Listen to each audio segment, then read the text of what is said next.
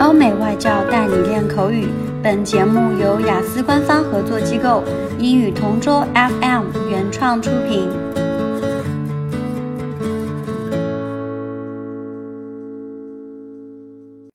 Describe a leisure activity you do with your family.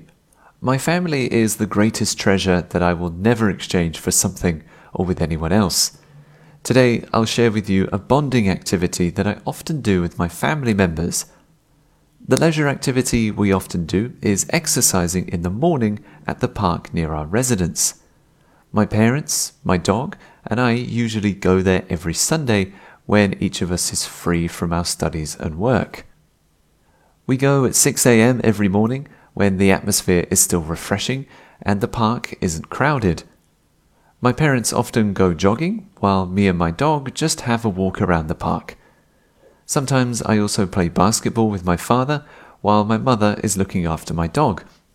In rare cases, we go fishing in a nearby lake after our exercise. Normally, we just do it for an hour.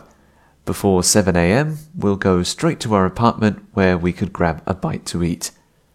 I must say that we always have a delectable breakfast after our Sunday exercise.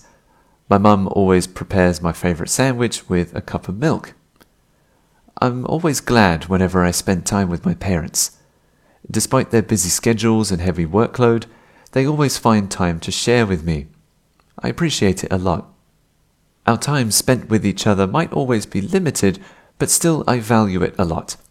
I guess this leisure activity that we do isn't just for maintaining our health, but also strengthening our bond and relationship as one happy family.